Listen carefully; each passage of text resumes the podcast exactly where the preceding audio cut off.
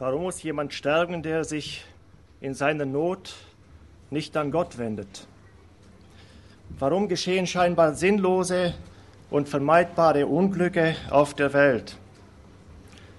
Am 3. Juni 1998, also vor genau zehn Jahren, kamen 101 Menschen zu Tode, weil ein Radreifen eines ICE-Zuges platzte und der Zug entgleiste. Eschede grub sich seit diesem 3. Juni tief ins Gedächtnis der Deutschen ein. Negative Ereignisse, von denen wir hören oder die uns selber betreffen, können unser Leben folgenschwer beeinflussen. Sie können unserem Leben eine andere Weichenstellung geben und führen uns unweigerlich zu einem tieferen Nachdenken über unser Leben. Auch in der heutigen Predigt geht es um eine Weichenstellung, die ein Leben hätte verändern können.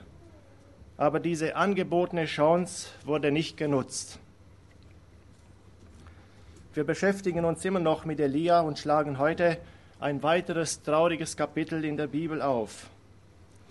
Traurig nicht deswegen, weil wir von einem Unglücksfall hören werden, sondern weil Gottes Reden in einem verhärteten Herzen keinen Anklang findet.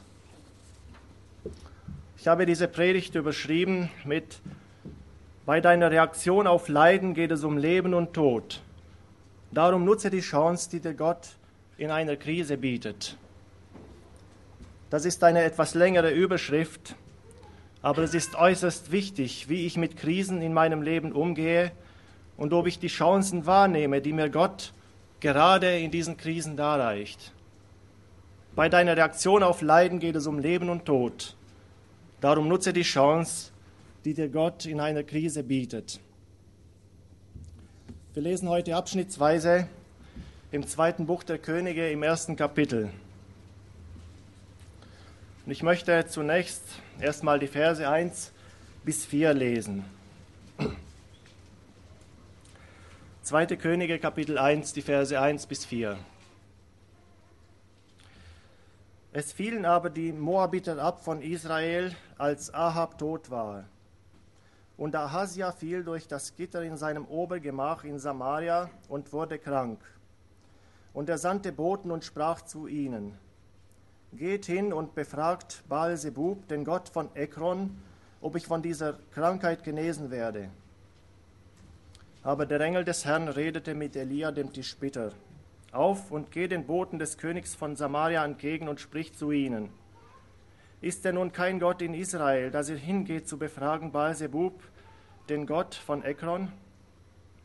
Darum spricht der Herr, du sollst nicht mehr von dem Bett herunterkommen, auf das du dich gelegt hast, sondern sollst des Todes sterben. Und Elia ging. In diesem Kapitel ist nicht die, Gesch die Geschichte Israels der Schwerpunkt, sondern der geistliche Zustand des Königs Ahasia. Der geschichtliche Hintergrund wird uns nur am Rande im ersten Vers erwähnt. Es fielen aber die Moabiter ab von Israel, als Ahab tot war. Unser Blick richtet sich auf die Krise Ahasias und wie er damit umgeht. Wer von uns ruft laut, hurra, die Probleme sind da, herzlich willkommen, auf euch habe ich nur gewartet. In der Regel ist es ja so, wenn wir in Not, in Krankheit, in Schwierigkeiten welcher Art auch immer geraten, wollen wir so schnell wie möglich da wieder herauskommen. Das ist wie bei einem Brand in einem Gebäude, in dem ich mich befinde und wo ich versuche, auf dem schnellsten Weg wieder nach draußen zu gelangen. Aber eines ist natürlich äußerst wichtig, nämlich, dass ich dem Feuerwehrmann folge, der zur Rettung herbeigeeilt ist. Wenn ich meine, ich könnte mich in einen anderen Raum zurückziehen, wo es noch nicht brennt, kann das verheerende Folgen haben. Ich gewinne vielleicht ein paar Minuten meiner Lebenszeit, aber ganz sicher werde ich früher oder später verbrennen. Ahasia wollte in seiner Situation auch Hilfe bekommen.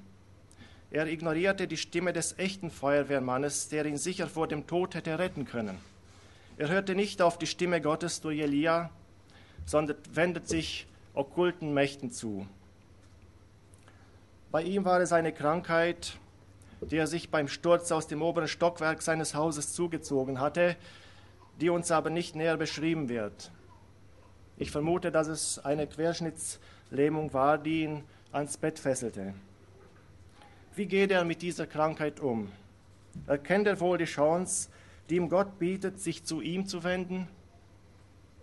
Und was können wir daraus lernen? Nöte kommen oft unangemeldet und unvorhergesehen, geschweige denn, dass wir sie uns herbei wünschen, die aber weitreichende Folgen für unser Leben haben können.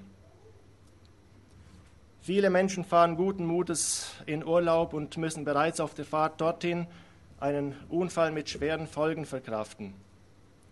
Der Urlaub, auf den man sich ein ganzes Jahr lang gefreut hat, endet im Krankenhaus und hinterher schleppt man unfreiwillig für die nächsten drei Monate ein paar Kilo Gips mit sich rum. Ein Arbeitskollege von mir war letztes Jahr im Urlaub in Griechenland.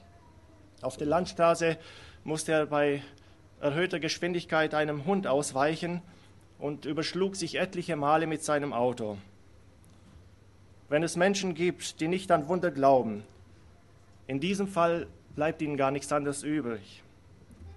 Es war ein einziger Schrotthaufen. Ich habe die Fotos gesehen und kann nur sagen, das war kein Glück, sondern Gottes Hand, die ihn vor dem Tod bewahrt hat.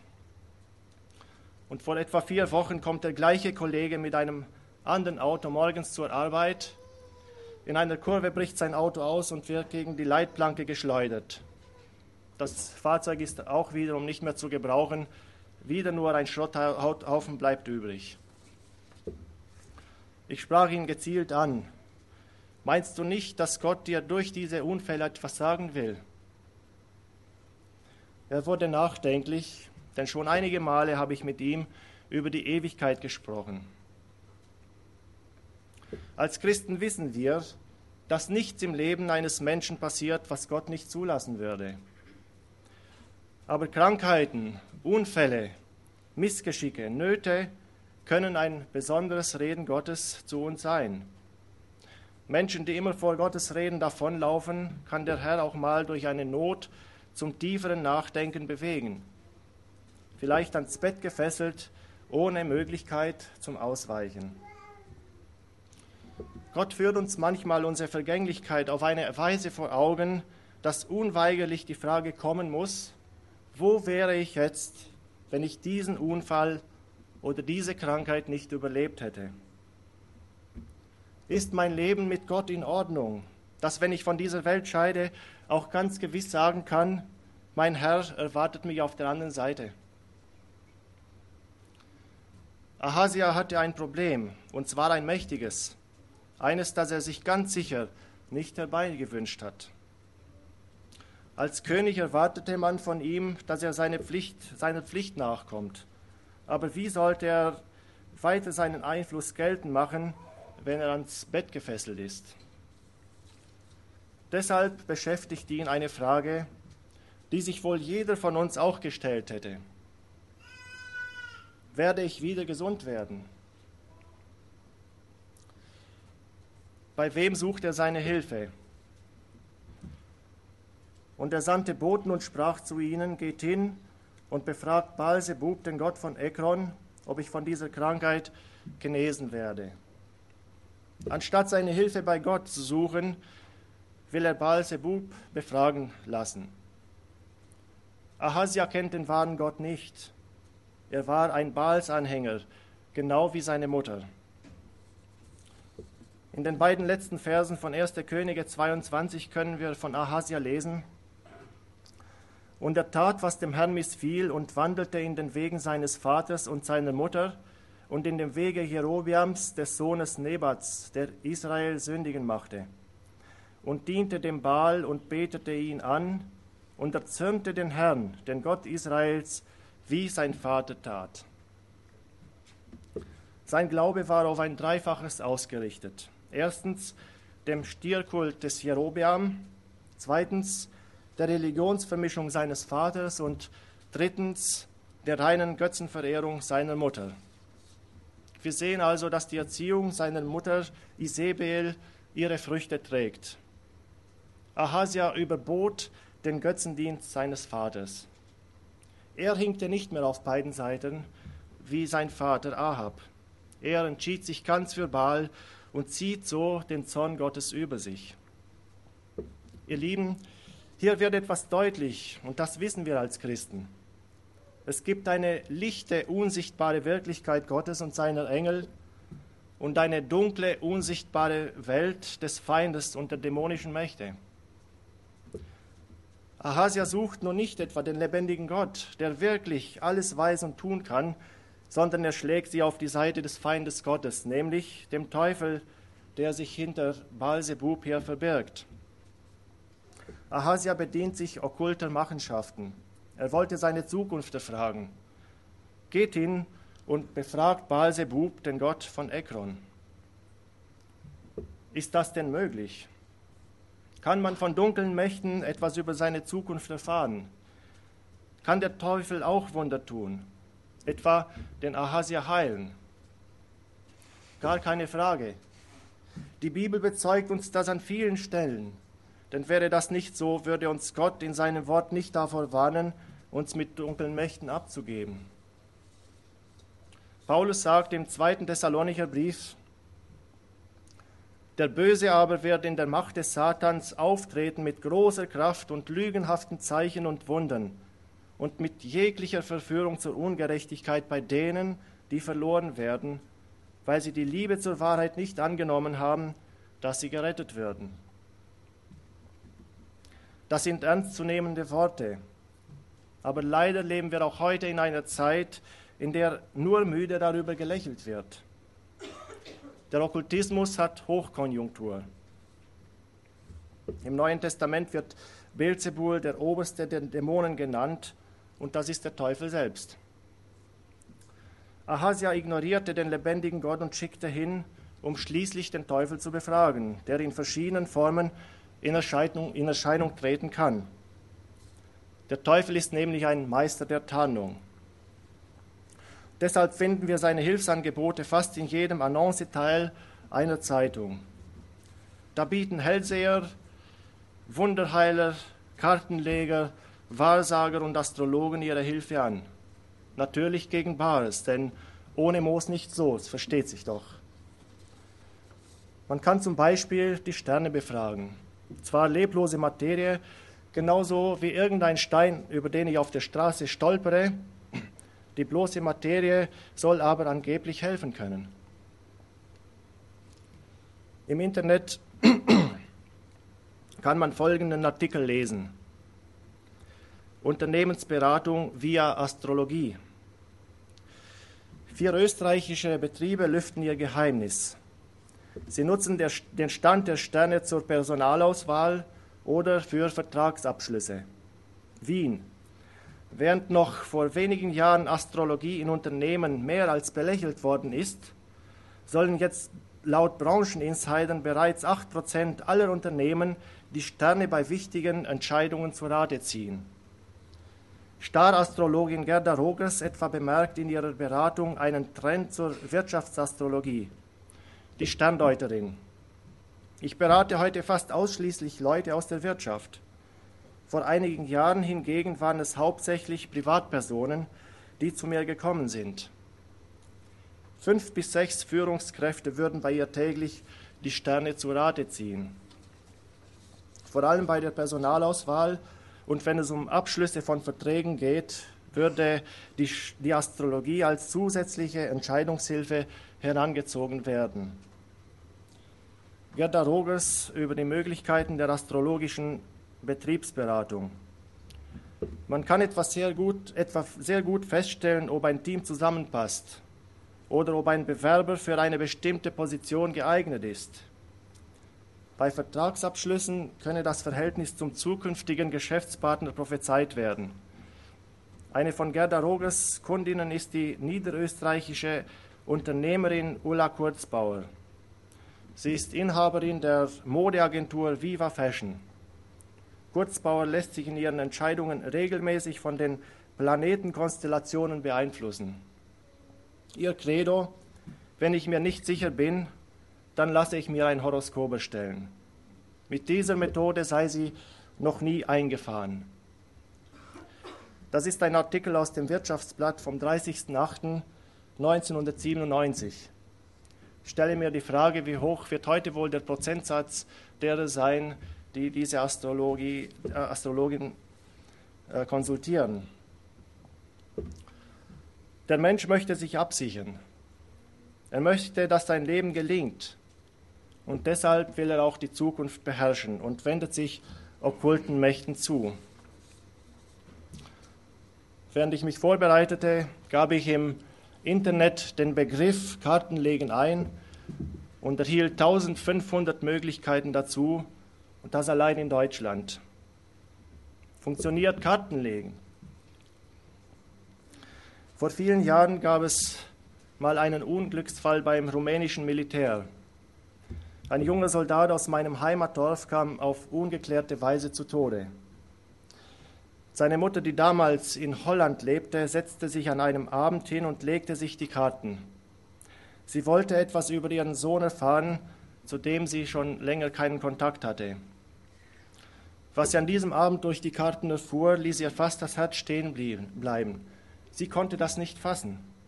Sie befragte erneut die Karten. Das gleiche Ergebnis.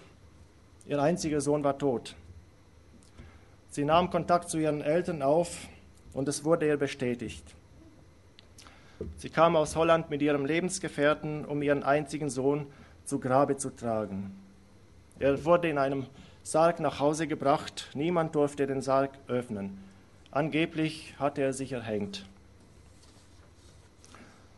Ihr Lieben, Gott hat es strengstens verboten, dass wir uns mit dunklen Mächten einlassen sollen. Für das Volk Israel war es eine Todsünde.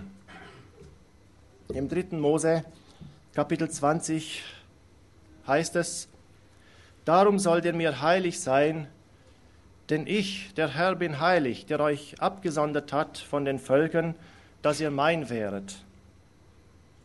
Wenn ein Mann oder eine Frau Geister beschwören oder Zeichen deuten kann, so sollen sie des Todes sterben.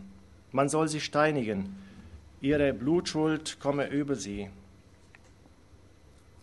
Wer sich mit dunklen Mächten einlässt, begibt sich in eine gefährliche Abhängigkeit von ihnen, und Gottes Wort findet kaum noch Anklang in einem solchen Herzen. Und deshalb können wir als Christen nicht eindringlich genug vor solchen Erfahrungen warnen. Wenn ich dunkle Mächte befrage, bringe ich zum Ausdruck, dass ich dem Herrn nicht vertraue. Ich traue ihm nicht zu, dass er mir aus jeder Not heraushelfen kann oder dass selbst meine Zukunft in guten Händen ist. Viele Menschen lesen täglich das Horoskop oder lassen sich die Handlinien lesen oder die Karten legen, weil sie etwas über ihre Zukunft erfahren wollen. Aber den, der alles in seiner Hand hält, der alles geschaffen hat und alles weiß, dem lebendigen Gott vertrauen sie nicht, dass er ihr Leben sicher führen kann und nur das Beste mit ihnen im Sinn hat. Wir wollen unsere Lebenskrisen meistern, wenden uns aber an die falsche Adresse. Wo suche ich meine Hilfe? Erkenne ich denn nicht die Chancen, die sich hinter einer Krise verbergen? Erkenne ich denn nicht, dass mir Gott etwas sagen möchte, auch in diesen Nöten, die über mich kommen? Welch eine Gnade tut sich hier im Vers 3 auf. Aber der Engel des Herrn redete mit Elia, dem Tischbitter, auf und geh den Boten des Königs von Samaria entgegen und spricht zu ihnen. Ist denn nun kein Gott in Israel, dass ihr hingeht zu befragen Baalsebub, den Gott von Ekron? Gott weiß wohl, dass uns die Götzen nicht helfen können. Keine okkulte Macht kann uns helfen. Es ist nur eine scheinbare Hilfe mit dem Ziel, uns von Gott abzubringen. Und deshalb greift ihr Gott ein. Obwohl er nicht angerufen wurde, schickt er den Elia los. Ahasia schickt zu Baalsebub, der Macht der Finsternis, aber Gott schickt seinen Engel zu Elia und gibt ihm einen rettenden Auftrag. Gott bietet ihm seine Hilfe an. Er wirbt praktisch um das Herz seines Königs, der am Verzweifeln ist. Ihr Lieben, Gott gibt selbst den größten Sünder und Götzendiener vorerst nicht auf. Er sucht immer eine Möglichkeit, einem Menschen deutlich zu machen, wende dich zu mir, denn ich will und ich kann dir helfen. Der Herr Jesus sagt einmal im Neuen Testament, Kommt her zu mir, alle, die ihr mühselig und beladen seid, ich will euch erquicken. Ahasia erkennt das nicht. Besser gesagt, er will es nicht erkennen, denn seine Reaktion macht das später deutlich. Solange ein Mensch gesund und mit ganzer Kraft seinen Alltag bestreiten kann, fragt er selten nach Gott und erkennt nicht, dass alles, was er hat, nur ein Geschenk Gottes ist. Die Gesundheit, die Schönheit, die Begabung, der Arbeitsplatz, das tägliche Brot sind lauter Geschenke, wofür wir Gott dankbar sein sollten.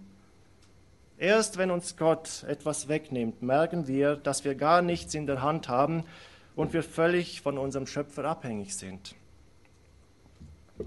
Ist Gott in erster Linie an unserer Gesundheit, an unserem irdischen Wohlergehen interessiert?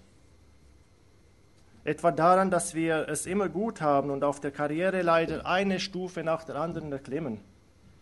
Nein, Gott ist in erster Linie an unserem Heil interessiert. Ihm geht es um unsere Errettung.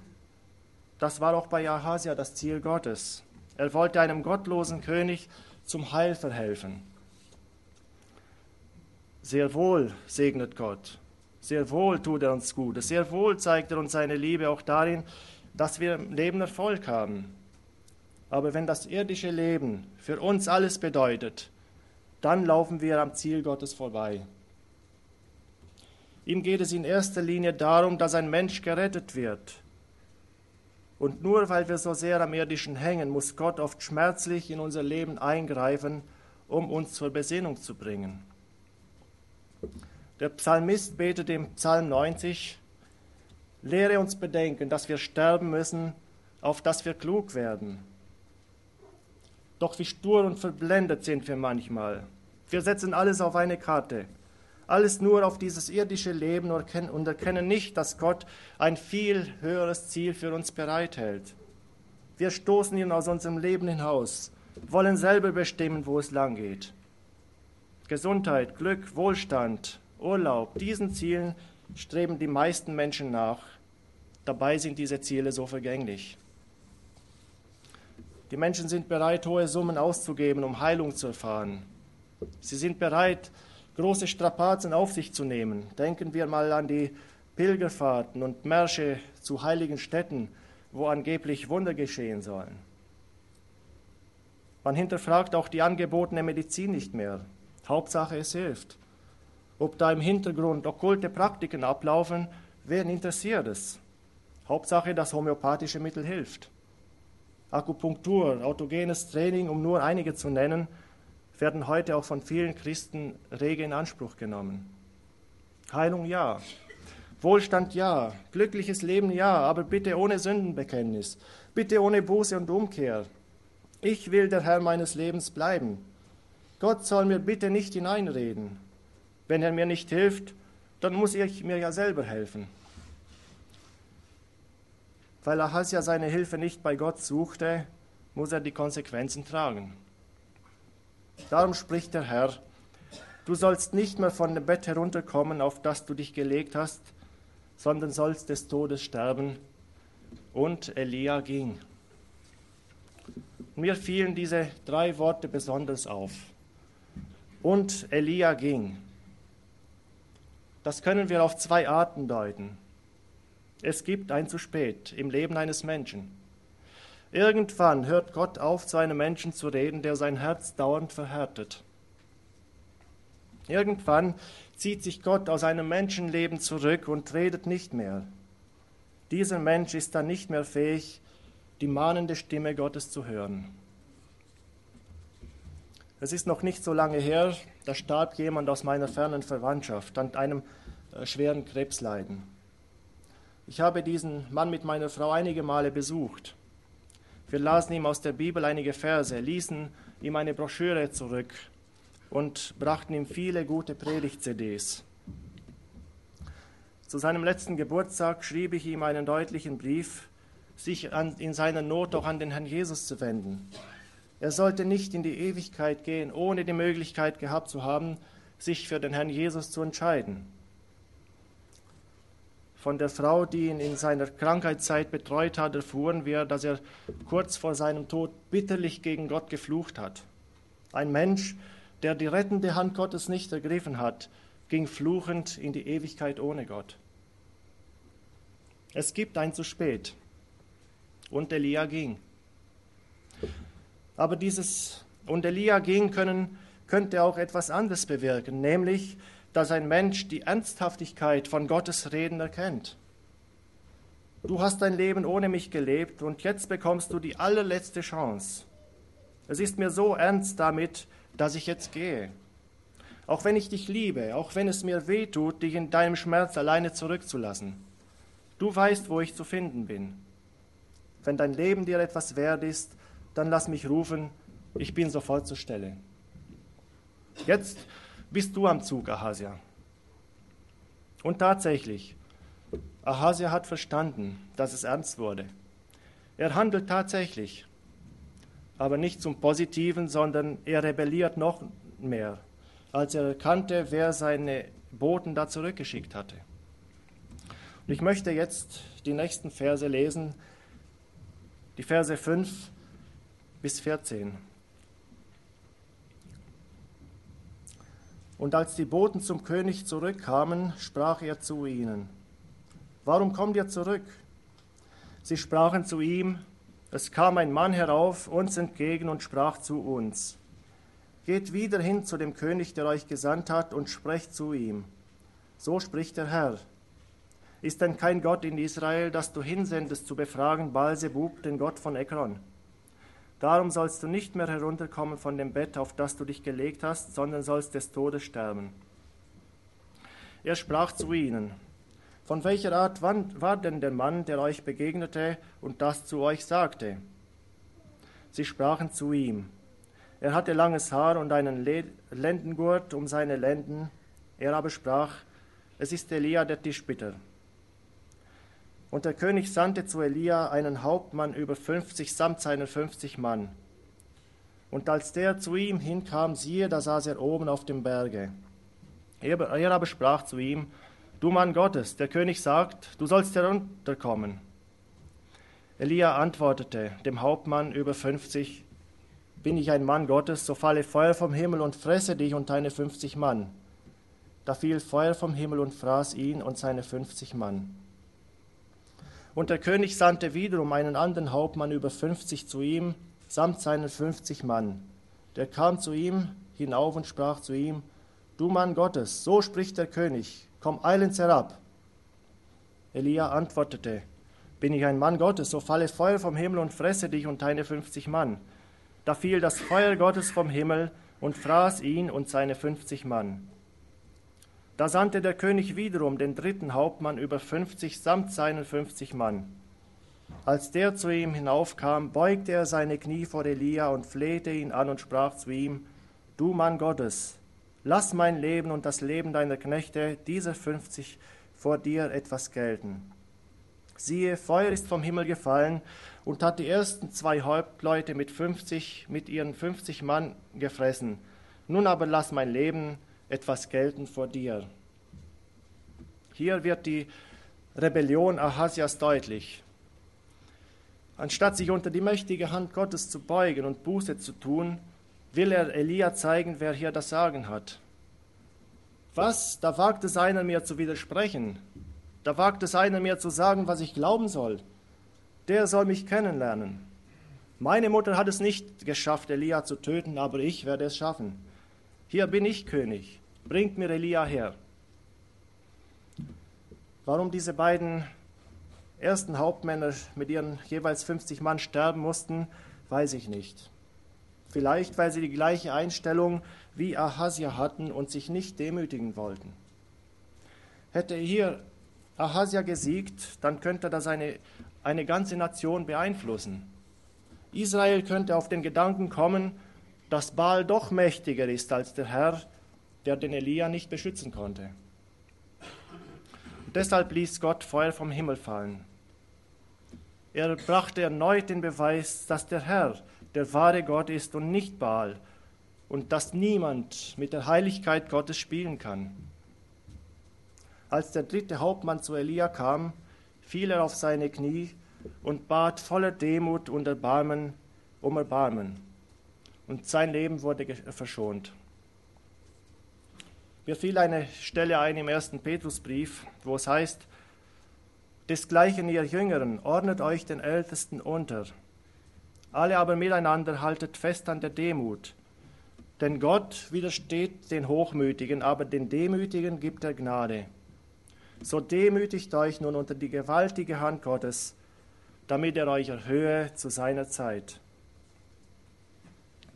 Gott lässt nicht immer sofort Feuer vom Himmel fallen, sonst gäbe es keine Menschen mehr auf der Welt.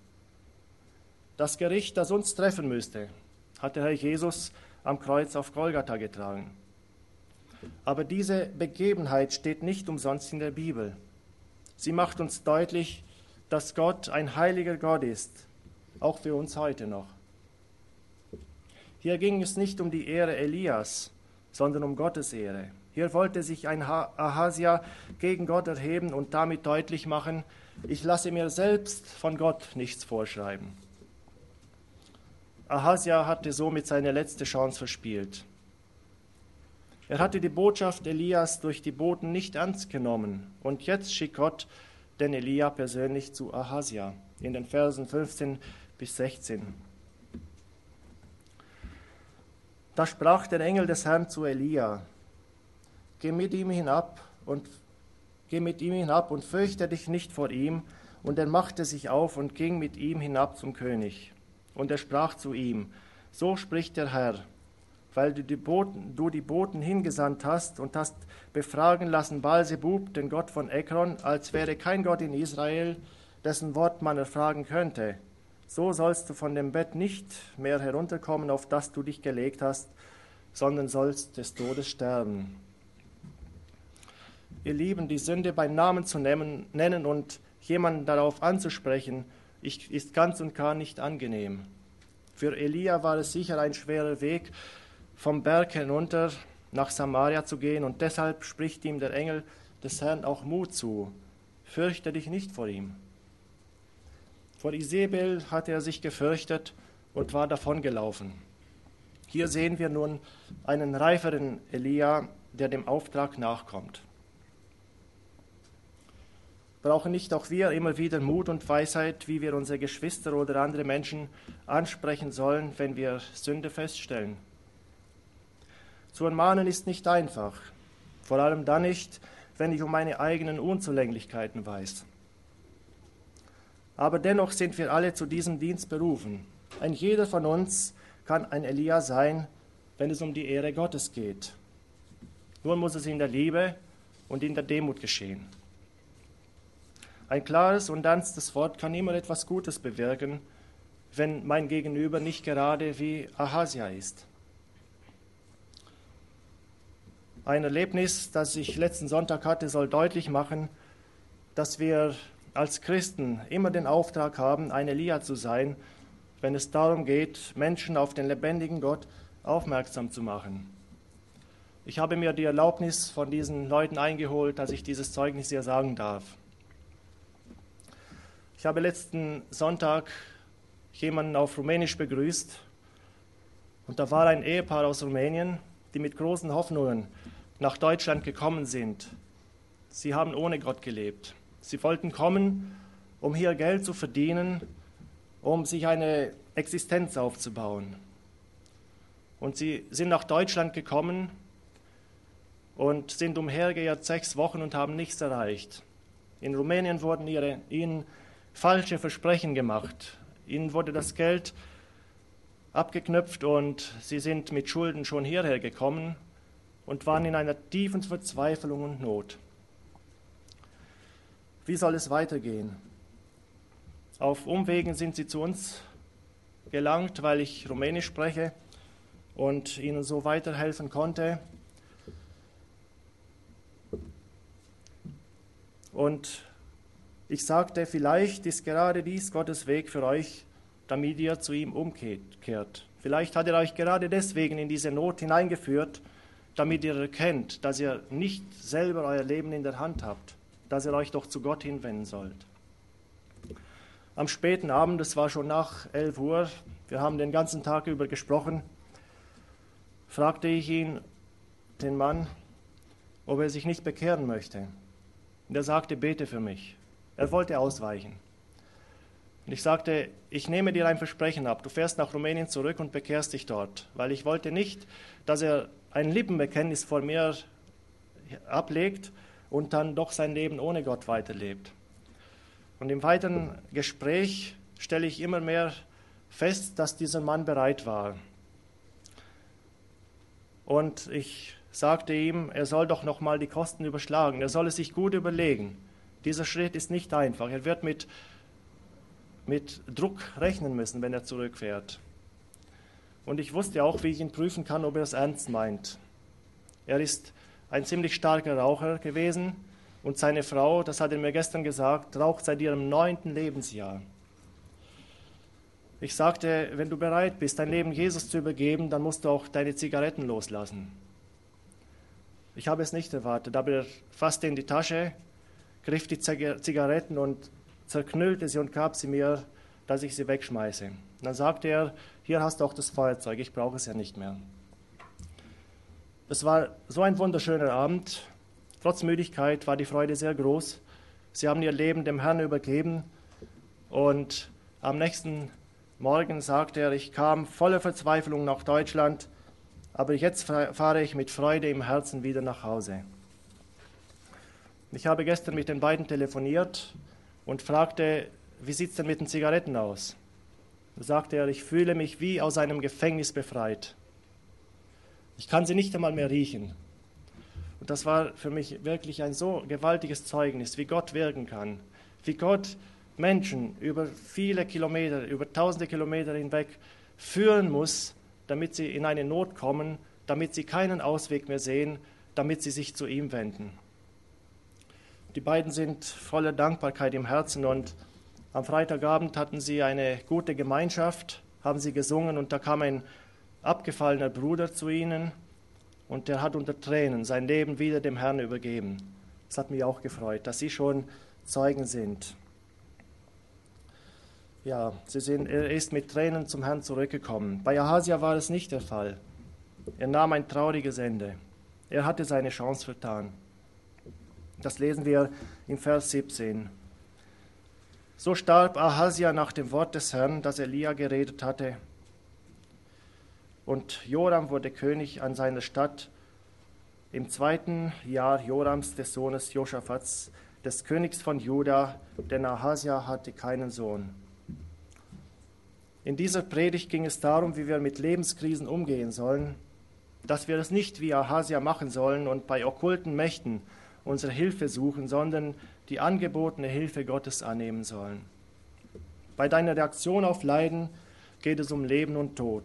Darum nutze die Chance, die dir Gott in einer Krise bietet.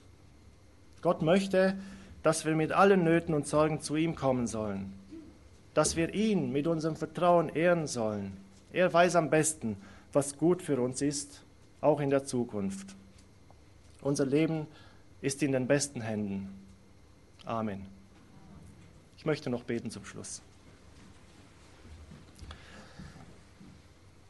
Danke, Vater, dass dein Wort so unmissverständlich und deutlich zu uns redet, dass wir erkennen durften, dass Ahasia auf dem falschen Weg war und dass du ihm deine Hilfe angeboten hast, er sie aber nicht angenommen hat. Und Herr, das macht uns umso dankbarer und froher, dass wir Menschen sein dürfen, die deine Stimme hören durften, die du befreit hast, die du erlöst hast. Ich danke dir, Herr, dass wir deine Kinder sein dürfen. Und ich bitte dich doch auch für jene, die vielleicht ihre Hilfe woanders gesucht haben als bei dir, dass du ihnen deutlich machst, dass du alleine Gott bist, dass du allein der Herr des Himmels und der Erde bist, der helfen kann. Und Herr, wo wir gesündigt haben gegen dich, auf diese Art und Weise, dass wir woanders unsere Hilfe gesucht haben, vielleicht bei okkulten Mächten, so wollen wir Buße tun und uns beugen vor dir. Herr, und wir wollen absagen allem, was uns ferngehalten hat von dir bis jetzt und wollen uns neu dir hingeben und uns für dich entscheiden. Wir beten dich an, du treuer Gott. Amen.